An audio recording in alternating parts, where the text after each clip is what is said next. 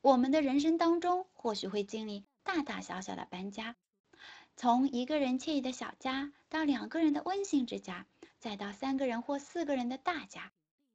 在一次一次的搬家中，也从一个地方迁移到另外一个地方，从一个小房子迁移到一个大房子。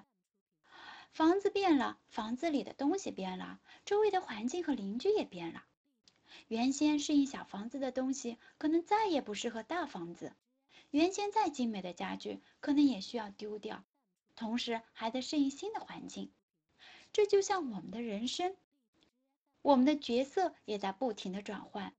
从子女到妻子或丈夫，再到父母，然后是爷爷或奶奶，在这样的角色转换中，假如说不能够及时调整自己的角色定位，可能会影响家庭的和谐。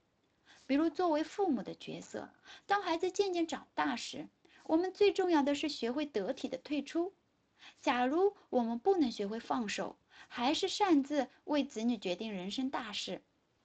这会让自己的子女不快乐，甚至丧失独立自主的能力。